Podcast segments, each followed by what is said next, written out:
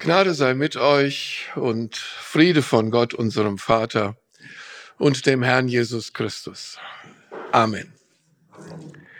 Ich weiß nicht, wie lange es her ist, dass ich zum letzten Mal hier bei euch war. Ich habe eben mit Ingo gesprochen.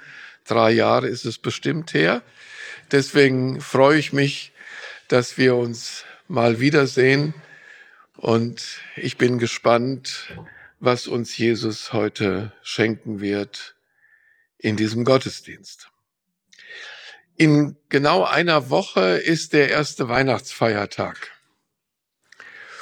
Und über dieser Woche, die jetzt noch vor uns liegt, ähm, steht ein Bibeltext, der uns mitgegeben wird zum Nachdenken, zum Reden, zum Handeln.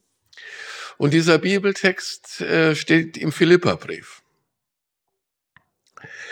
Ich sage Ihnen nach der Luther-Übersetzung, die meisten von euch werden diesen Vers sicher kennen. Freut euch im Herrn alle Wege und abermals sage ich, freuet euch, der Herr ist nahe. Ich möchte also mit euch über die Freude nachdenken und hoffe, dass wir die Kurve kriegen die Kurve in einer ziemlich bedrückenden Zeit, wie ich finde, hin zur Freude. Ja, worüber eigentlich? Schauen wir also auf diesen Text aus dem Philipperbrief im vierten Kapitel, schauen, was er zu sagen hat und schauen darauf, was die Freude im Schlepptau hat, denn das ist eine ganz spannende Geschichte. Ich lese Philippa 4, 4 bis 7 und ich lese nach der Basisbibel. Freut euch immer zu, weil ihr zum Herrn gehört. Ich sag's noch einmal, freut euch. Alle Menschen sollen merken, wie gütig ihr seid. Der Herr ist nahe. Macht euch keine Sorgen. Im Gegenteil, Wendet euch in jeder Lage an Gott, tragt ihm eure Anliegen vor im Gebet und Fürbitten und voller Dankbarkeit. Und der Friede Gottes, der alles Verstehen übersteigt, soll eure Herzen und Gedanken behüten, er soll sie bewahren in der Gemeinschaft mit Jesus Christus. Vier Punkte möchte ich mit euch bedenken heute Morgen. Der erste freut euch immer zu. Paulus fordert es geradezu. Freut euch doch. Aber sagen wir, das geht doch gar nicht so einfach. Tatsächlich nicht? Wann entsteht eigentlich Freude? Also ich äh, stelle mir vor, oder ich sag's mal, wie das bei mir ist. Ich denke mir, wenn ich am ersten Weihnachtsfeiertag meine Kinder sehe, dann freue ich mich. Dann sage ich, ich freue mich darüber, dass wir alle zusammen sind. Oder wenn ich zu Weihnachten ein Geschenk bekomme, das mich überrascht, dann freue ich mich. Ich freue mich riesig, sage ich dann. Und beides Male bei diesem Geschenk und bei den Kindern, da fühle ich mich irgendwie berührt. Dann fühle ich mich schwungvoll. Dann fühle ich mich zufrieden. Freude entzündet sich also an dem, was wir erleben, was wir sehen, was wir hören, was wir spüren. Und Paulus sagt uns, freut euch immer zu. Er sagt es den Philippern mehrmals im Philipperbrief. Ihr könnt es nachlesen. Es fällt ihm sogar selbst auf, dass er es mehrmals sagt. Er schreibt nämlich, ich sage es noch einmal, freut euch. Mit anderen Worten, auch auf die Gefahr hin, dass ich euch auf den Wecker gehe, freut euch. Seid schwungvoll, seid berührt, seid zufrieden, seid begeistert. Und vielleicht haben die Philipper einfach nur mitleidig den Kopf geschüttelt, denn sie wussten ganz genau wie wir, befohlene Freude ist immer eine ziemlich erbärmliche Veranstaltung. Freude entzündet sich da, wo wir das Erfreuliche entdecken, wo wir es hören, wo wir es erleben, wo wir es annehmen. Wenn wir nichts anderes hören als die Bemerkung, ja dann freu dich doch endlich, dann spüren wir eher Unverständnis. Deshalb sagt Paulus auch nicht einfach nur, so freut euch doch endlich. Er sagt uns, woran und wodurch Freude entsteht, die er meint. Freut euch, schreibt er, weil ihr zum Herrn gehört. Freut euch, der Herr ist nahe. Das ist das Erfreuliche. Jesus ist nahe. Wir haben es eben schon gehört, Paulus schreibt aus dem Gefängnis. Er wartet auf einen Urteilsspruch, der, wenn es ganz schlecht ausgeht, eine Todesstrafe zur Folge hat wegen Volksverhetzung. Aber wie immer es ausgeht, Paulus ist zufrieden. Das ist, so hat er es selbst einmal gesagt, die Freude der Traurigen, aber allzeit Fröhlichen. Die Freude im Herrn ist also nicht einfach nur eine gute Laune, die sich einstellt, wenn alles wunschgemäß abläuft im Leben. Die Freude im Herrn entzündet sich nicht an den Dingen dieser Welt. Sie entzündet sich nicht an den Dingen, die zum Leben gehören. Die Freude, um die es dem Paulus geht, die kommt von Jesus. Sie ist in Jesus. Paulus nennt sie an einer anderen Stelle in einem anderen Brief die Frucht des Heiligen Geistes. Also die Wirkung durch den Heiligen Geist. Diese Freude, um die es ihm geht, ist die Wirkung Gottes, die Wirkung durch den Geist Gottes. Von dieser Freude durch Jesus spricht der Engel von Bethlehem. Siehe, ich verkündige euch große Freude, denn euch ist heute der Heiland geboren. Und Paulus sagt hier, freut euch, der Herr ist nahe. Es geht um Jesus. Jesus ist nahe. Wenn du glaubst, dann sind wir mit Jesus verbunden. Das macht uns heil. Jesus steckt in unserem Leben und Jesus umgibt uns. Er ist jetzt mitten unter uns. Wir haben als Glaubende und als Gemeinde Jesus bei uns. Stell dir vor, auf einem der freien Stühle hier heute Morgen sitzt er jetzt. Der Herr ist nahe. Jesus, der Herr und Heiland. Ist das nicht wunderbar? Mit Jubel haben die ersten Christen das gehört, mit Jubel haben sie es angenommen. Er ist hier zwischen uns. Bei den Hirten und bei Paulus war diese Freude nicht abhängig von dem, was sie gerade erlebt haben. Wir sagen ja oft, ich kann mich nicht freuen, weil. Und dann, dann zählen wir Dinge auf, die zu unserem Leben gehören. Energiekrise und Klimakrise und Krieg und Inflation und die Krankheit von Freunden und berufliche Probleme und Auseinandersetzungen mit dem Partner und so weiter und so weiter. Ich könnte fortfahren. Wenn wir unser Leben betrachten, gibt es immer etwas, was uns beschwert, was uns bedrückt. Manchmal ist das mehr, manchmal ist das weniger. Wenn die Freude an Jesus, wenn die Freude in Jesus von unserer Lebenslage abhängig wäre, dann könnten wir uns nie wirklich über Jesus freuen. Merkt ihr das?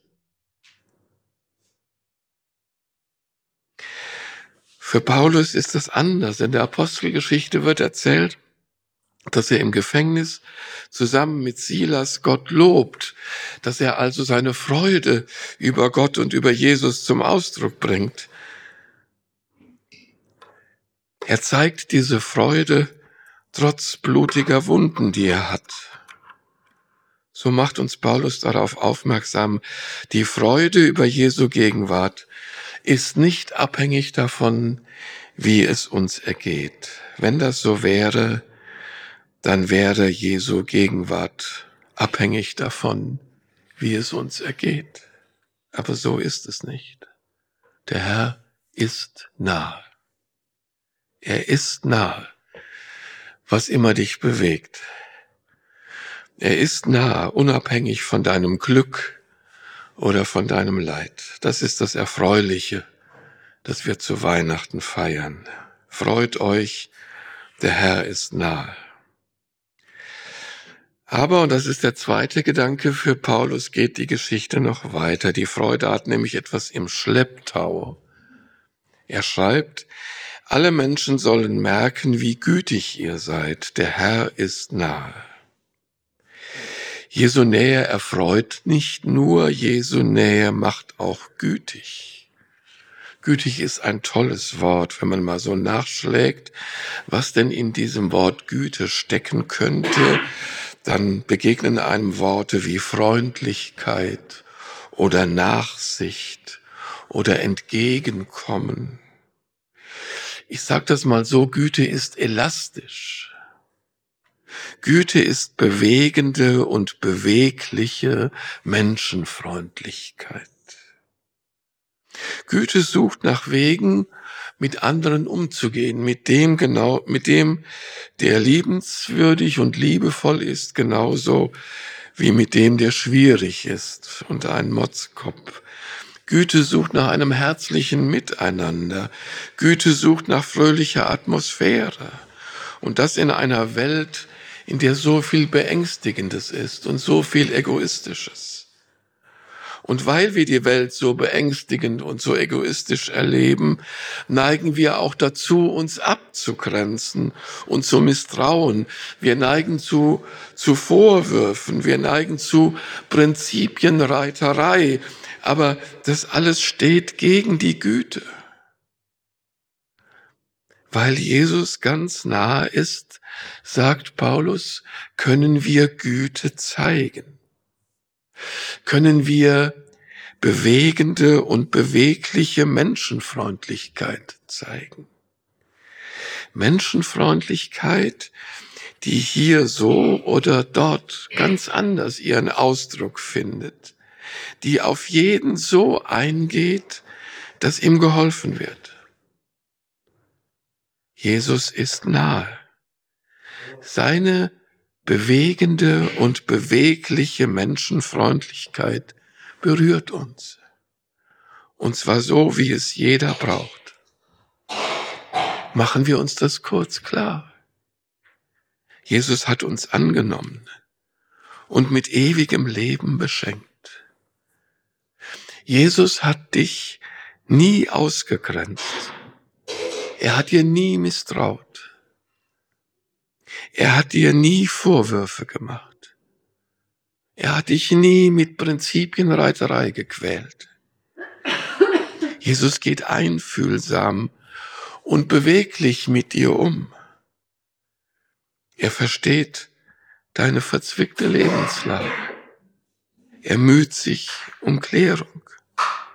Jesus hält zu dir, auch wenn dir es wieder mal schwerfällt, dich um ihn zu kümmern.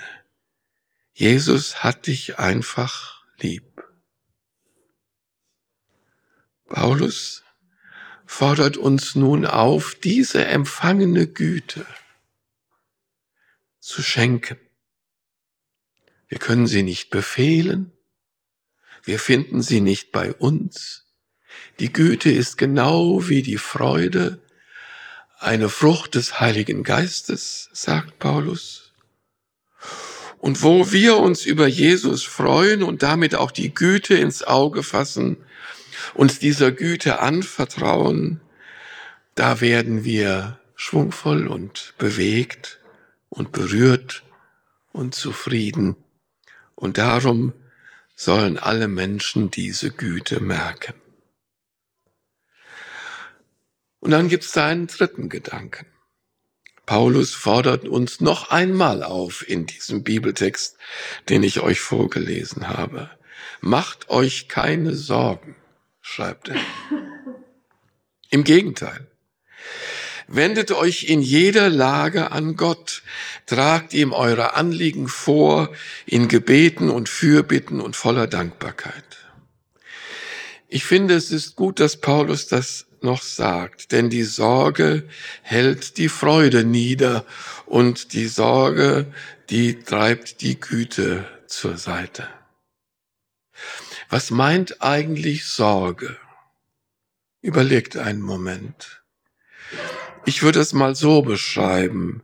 Sorge meint, dies oder jenes oder alles läuft mies, ist falsch, ist bedrohlich, es lähmt mich, es macht mir Angst, es muss ganz anders sein, und wenn es sich nicht ändert, dann geht es mir schlecht.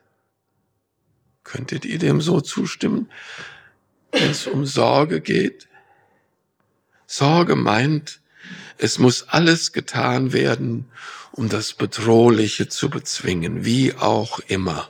Und dann dreht sich alles nur noch um die Sache, um die man sich sorgt. Ihr kennt das vermutlich. Wahrhaftig, die Philipper konnten sich in dem Sinne Sorgen machen. Paulus saß im Gefängnis wegen seines Glaubens und weil er seinen Mund nicht halten konnte. Und sie haben sich gefragt, was passiert mit uns?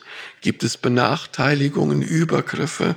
Werden wir möglicherweise auch eingekerkert? Da kann die Freude leicht in Verzweiflung umschlagen und die Güte leicht in Abgrenzung. Und da macht man sich leicht Sorgen. Macht euch keine Sorgen, schreibt Paulus. Denn auch hier gilt, der Herr ist nahe. Fast sind es die Worte, die Jesus selbst einmal gebraucht. In der Bergpredigt kann man es nachlesen. Sorgt euch um nichts, denn das Reich Gottes ist nahe, hatte er gesagt. Aber was heißt das? Wisst ihr, es ist uns nicht verwehrt, für das Leben und für die Welt Verantwortung zu übernehmen, für das Leben und für die Welt Sorge zu tragen. Welchen Beruf soll ich ergreifen? Welchen Beruf sollen meine Kinder ergreifen? Was kann ich ihnen da raten? Wie kann ich ihnen möglicherweise unter die Arme greifen bei einer Notlage? Welche Möglichkeiten gibt es für meinen ganz persönlichen Weg? Welche gibt es da und welche gibt es da? Was hilft mir auszuhalten, was ich tragen muss, was mich bedrückt? Es gibt so viele Dinge, wo wir Verantwortung übernehmen müssen, wo wir Fürsorge tragen müssen. Das ist unsere Aufgabe. Das gehört zum Leben. Aber aus der getragenen und manchmal bedrückenden Verantwortung wird Sorge, wenn wir glauben, allein zu sein. Wenn wir damit mit dem Verantwortung tragen, den gegenwärtigen, den nahen Jesus Christus aus dem Auge verlieren, wenn wir uns gleichsam herumdrehen und nur noch auf die Verantwortung starren, nur noch auf die Dinge starren, für die wir Verantwortung haben, dann wird Sorge. Ein Theologe hat das fein ausgedrückt in einem Bild. Die Sorge schlüpft wie ein Gespenst durchs Schlüsselloch, schreibt er, wo wir reden und handeln unter der Voraussetzung, dass der Herr nicht nahe ist, dass Gott nicht Mensch geworden ist, dass die Sünde nicht vergeben ist, dass der Tod nicht besiegt ist und dass Jesus nicht aufgefahren ist und wiederkommt. Lasst es mich sozusagen anders herum ausdrücken. Wir verstopfen das Schlüsselloch, durch das die Sorge wie ein Gespenst Einzug hält in unser Leben. Wir verstopfen das Schlüsselloch, wenn wir jede Verantwortung, auch die kleinste, vor Jesus auf den Tisch legen, wenn wir beten und bitten und flehen und danken, dass er sich damit beschäftigt, dass wir damit nicht alleine sind. Wir verstopfen das Schlüsselloch, wenn wir Jesus mit hineinziehen in die Verantwortung, die wir zu tragen haben, sei sie klein oder groß. Jesus wartet darauf. Deswegen ist Jesus ja gekommen und gestorben und auferstanden und zum Himmel gefahren, damit er zu jeder Zeit jedem von uns nahe ist und mit uns unsere Verantwortung trägt. So nimm deine Verantwortung, nimm das, wofür du Sorge zu tragen hast und schau damit auf Jesus. Schau sozusagen hindurch auf das Kreuz, an dem Jesus für dich hing. Jesus, der ganz nahe ist, wird Sorge in Verantwortung wandeln. Und Jesus übernimmt dafür die Verantwortung, dass deine Verantwortung nicht zur Sorge wird. Auch das feiern wir zu Weihnachten. Macht euch keine Sorgen. Und dann gibt's da noch einen vierten Gedanken, ganz kurz und zum Schluss. Wir hören und feiern, dass uns Jesus ganz nahe gekommen ist und dass er in unser Leben eingezogen ist und dass mit ihm Freude eingezogen ist, lebendige Freude im Glück und im Leid und dass mit ihm Güte eingezogen ist. Güte, die uns selbst berührt und die sich durch uns hindurch fortsetzt hin zu anderen Menschen. Und mit Jesus ist Sorglosigkeit eingezogen in unser Leben.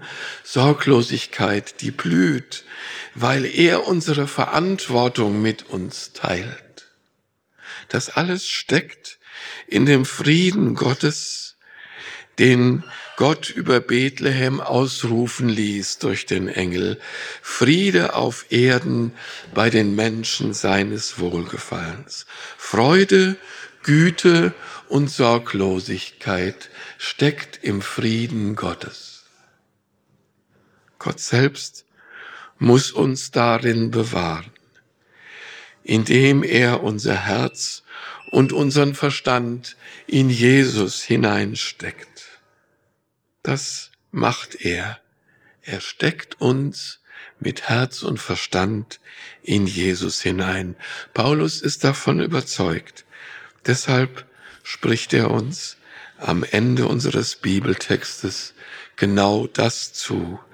Und der Friede Gottes, der alles Verstehen übersteigt, der soll eure Herzen und Gedanken behüten er soll sie bewahren in der Gemeinschaft mit Jesus Christus. Jesus schenke euch das. Amen.